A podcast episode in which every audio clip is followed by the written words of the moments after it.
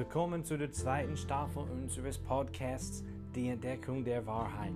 Auf der Reise des Lebens machen wir weiter und wir erkunden immer noch die Bibel, um die Wahrheit zu entdecken. In der Bibel finden wir die wahre, reine Lehre. Danke vielmals, dass du heute dabei bist. Wir freuen uns sehr darüber.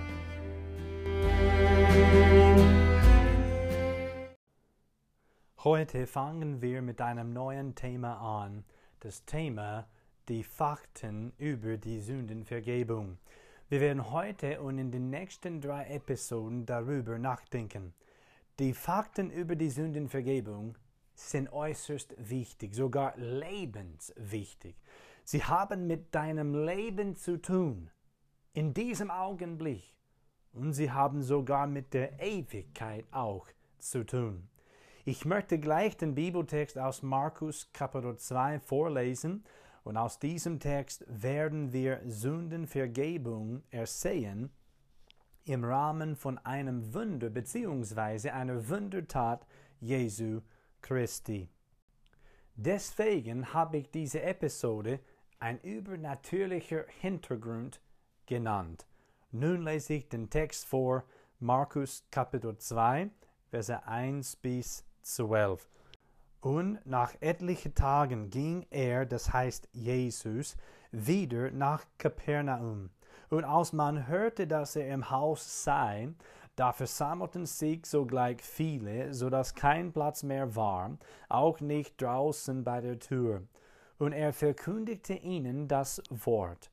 Und etliche kamen zu ihm und brachten einen Gelähmten, der von vier Leuten getragen würde. Und da sie wegen der Menge nicht zu ihm herankommen konnten, deckten sie dort, wo er war, das Dach ab. Und nachdem sie es aufgebrochen hatten, ließen sie die Liegematte herab, auf welcher der Gelähmte lag. Als aber Jesus ihren Glauben sah, sprach er zu dem Gelähmten, Sohn, deine Sünden sind dir vergeben. Es saßen aber dort etliche von den Schriftgelehrten, die dachten in ihrem Herzen, was redet dieser solche Lästerung? Wer kann Sünden vergeben, als nur Gott allein?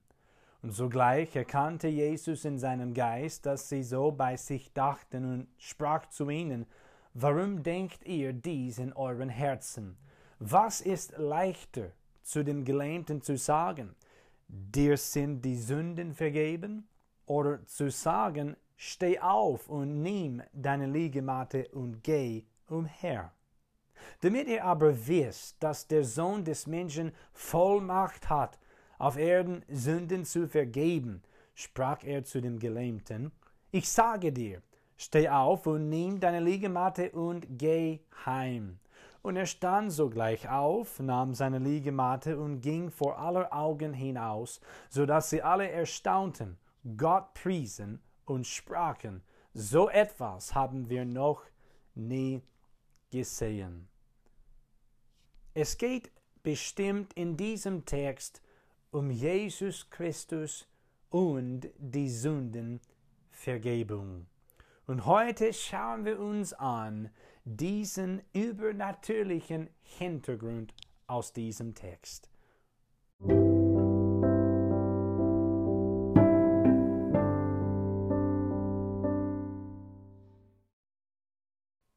Bevor wir in den Text hineinschauen, leite ich das Thema Sündenvergebung ein.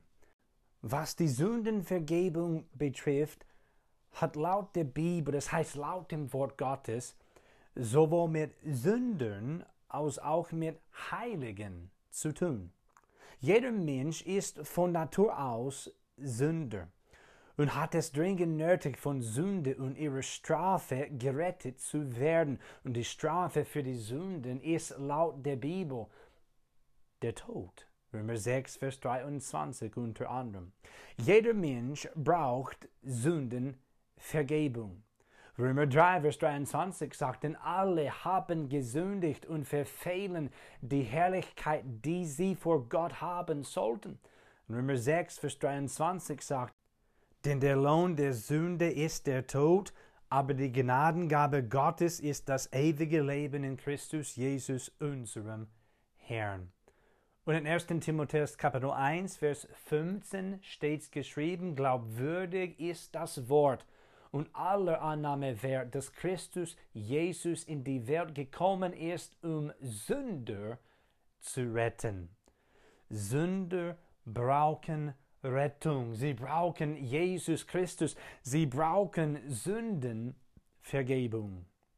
Und in Apostelgeschichte 26 in Versen 17 und 18 steht es geschrieben, was Jesus zu Paulus gesagt hat, als Paulus sich zu Gott bekehrt hat. Und da steht es geschrieben, ich will dich erretten von dem Volk und den Heiden, unter die ich dich jetzt sende um ihnen die Augen zu öffnen, damit sie sich bekehren von der Finsternis zum Licht und von der Herrschaft des Satans zu Gott, damit sie Vergebung der Sünden empfangen und ein Erbteil unter denen, die durch den Glauben an mich geheiligt sind. Aufgrund von diesen Stellen verstehen wir, Sünder brauchen es, wie gesagt, Vergebung der Sünden von Gott zu empfangen. Und diese Realität wird auch hier in unserem Text für heute, Markus Kapitel 2 und in Epheser 1, Vers 7 bestätigt. Jeder Sünder, der sich zu Gott bekehrt, wird Sündenvergebung empfangen. Und jeder Sünder, der sich zu Gott bekehrt, wird ein Heiliger Gottes. Und das hat gar nichts mit irgendeiner Kirche zu tun. Durch den Glauben an den Herrn Jesus sind Menschen geheiligt. Im Neuen Testament des Wortes Gottes wird der Ausdruck Heilige mehrmals verwendet im Zusammenhang mit Gläubigen. Wenn man im Neuen Testament liest, wird es klar, dass dieser Ausdruck Menschen bezeichnet, die an den Herrn Jesus als Retter geglaubt haben und somit in ihm sind. Und aufgrund der Stellung in Christus sind die Gläubigen eigentlich Heilige. Das ist ein Werk Gottes in ihrem Leben. Es spricht gar nicht davon, dass irgendeine Kirche irgendjemanden heilig gesprochen hat. Nein, gar nicht.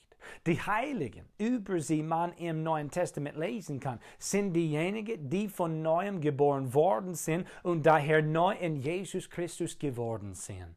Und dadurch hat Gott sie geheiligt und sie sind nun Heilige.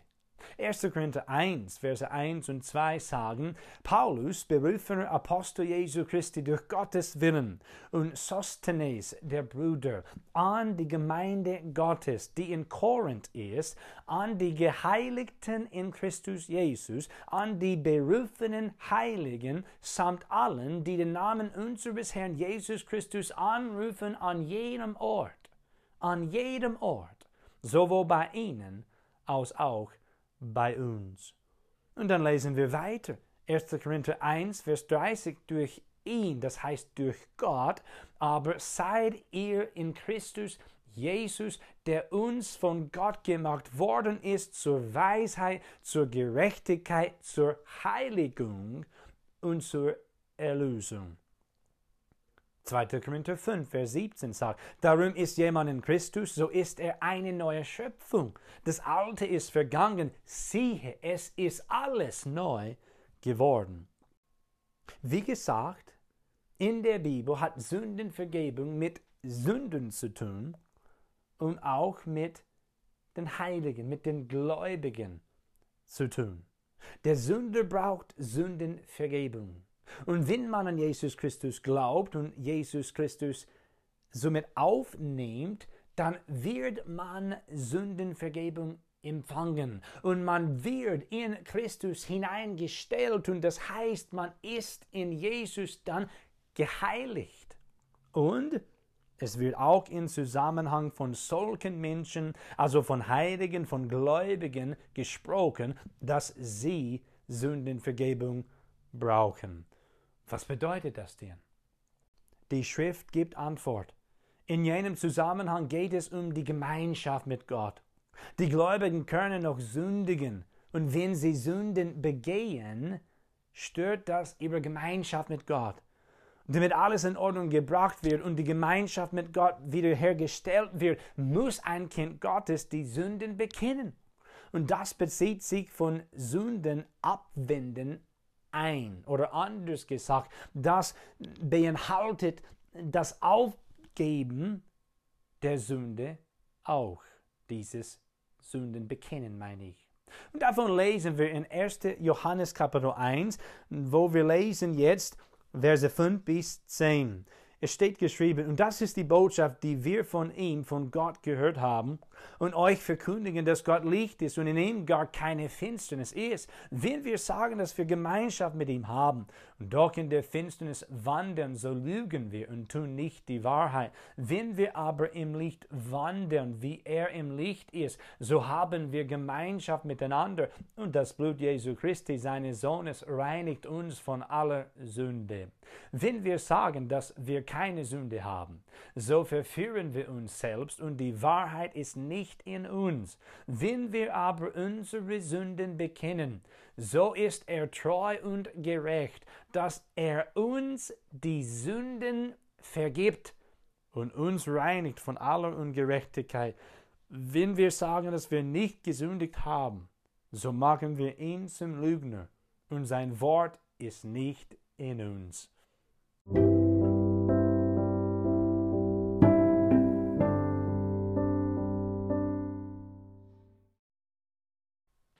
Jetzt habe ich von Sündenvergebung gesprochen in Bezug auf Sünder und in Bezug auf Gläubigen.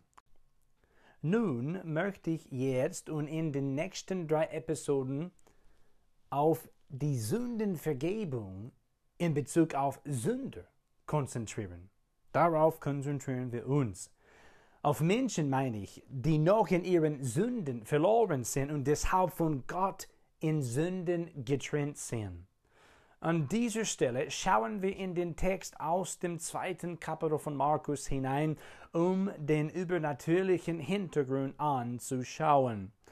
Jesus Christus kam nach Kapernaum und hat da in einem Haus das Wort Gottes gepredigt. Viele haben sich versammelt und zugehört. Das ist die Szene. Und dann kamen noch fünf Menschen. Ich lese mal Vers 3 nochmals vor, wo es steht, und etliche kamen zu ihm und brachten einen Gelähmten, der von vier Leuten getragen würde. Wenigstens kamen noch fünf Menschen, der Gelähmte und die vier Leute, die ihn getragen haben. Gemäß Vers 5 hatten die vier Glauben, also die vier Menschen, die diesen Gelähmten getragen haben, sie hatten Glauben, dass Jesus dem Gelähmten helfen bzw. heilen konnte. Ich lese mal Vers 5 vor. Als aber Jesus ihren Glauben sah, sprach er zu dem Gelähmten, Sohn, deine Sünden sind dir vergeben. Indem der Gelähmte auftaucht, zeigt sich die Sache von Sünde und Sündenvergebung. Der Glaube der vier Menschen, die den gelähmten Jesus gebracht haben, hat folgende Worte von Jesus Christus hervorgerufen. Sohn, deine Sünden sind dir vergeben. Was für wunderbare Worte sind dies? Und das zeigt uns, für Jesus ging es in erster Linie um die Sündenvergebung. Danach hat Jesus auch jenen Gelähmten sofort völlig geheilt. Völlig geheilt. Dass er aufgestanden ist, seine Liegematte nahm und vor aller Augen zu Fuß nach Hause ging. Und das bringt uns zu noch anderen Menschen, die sich in diesem Text befinden. Und sie waren damals anwesend, sie haben das alles gesehen, das alles gehört und so weiter. Und ich meine jetzt die Schriftgelehrten. Die waren religiöse Juden, die sich mit der Abschrift, Erforschung und Auslegung der Heiligen Schrift beschäftigt haben. Leider haben sie Gott und die Schrift eigentlich nicht gekannt. Wir lesen von ihnen jetzt in Vers 6 und 7, es saßen aber dort etliche von den Schriftgelehrten, die dachten in ihren Herzen, was redet dieser solche Lästerung? Wer kann Sünden vergeben als nur Gott allein?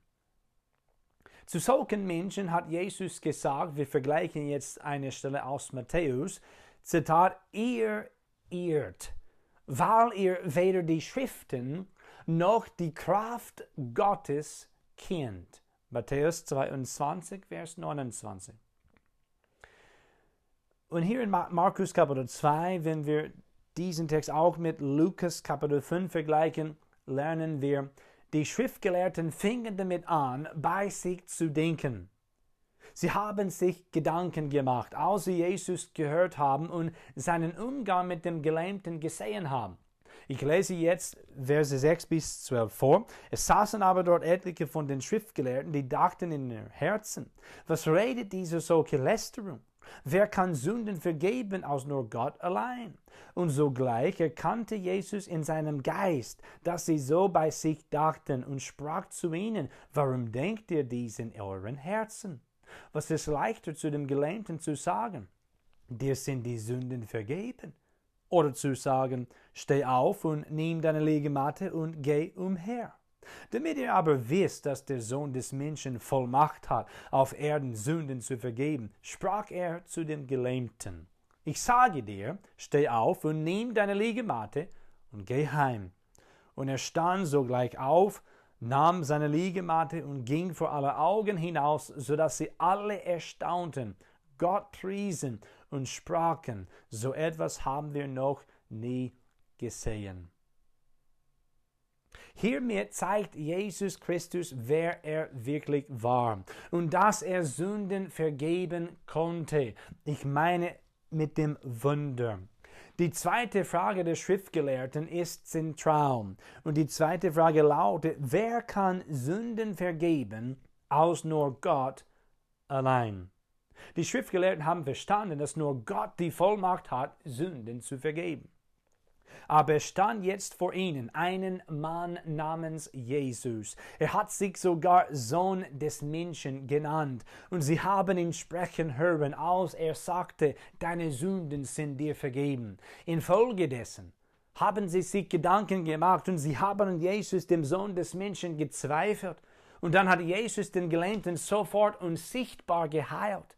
Und die Heilung des Gelähmten war der Beweis, dass Jesus Gott war und dass er die Vollmacht hatte, Sünden zu vergeben. Und nun kommen wir zum Schluss. Ich fasse diesen übernatürlichen Hintergrund jetzt zusammen. Wir denken gerade an Sündenvergebung und der übernatürliche Hintergrund davon heißt, Jesus Christus war Gott im Fleisch auf Erden und er hat seine Vollmacht, Sünden zu vergeben, durch eine Wundertat bewiesen. Dieser Abschnitt aus Markus Kapitel 2 dreht sich um Jesus Christus, der die Vollmacht hat, Sünden auf Erden zu vergeben und nicht um den Gelähmten dass Jesus der Sohn des Menschen ist, betont sowohl seine Menschheit als auch seine Gottheit. Er würde Mensch. Das heißt, vorher war er nicht Mensch. Er war Gott. Und Jesus würde Fleisch, Johannes 1, Vers 14 unter anderem. Und das heißt, Jesus würde Mensch ohne damit aufzuhören, Gott zu sein. Jesus, der Gott im Fleisch ist, hat immer noch die Vollmacht, Sünden zu vergeben auf Erden. Das heißt, in deinem Leben. Willst du zu ihm kommen? Tue bitte Buße und glaube an den Herrn Jesus als deinen persönlichen Retter. Er starb für deine Sünden. Er ist begraben worden und danach ist Jesus Christus auferstanden. Bleib bitte in den kommenden Wochen dabei. Wir werden sehen, es gibt nur eine Person, die Sünden vergeben kann. Nur eine Vollmacht, wodurch Sünden vergeben werden kann. Und drittens nur einen Ort, wo Sünden vergeben werden kann.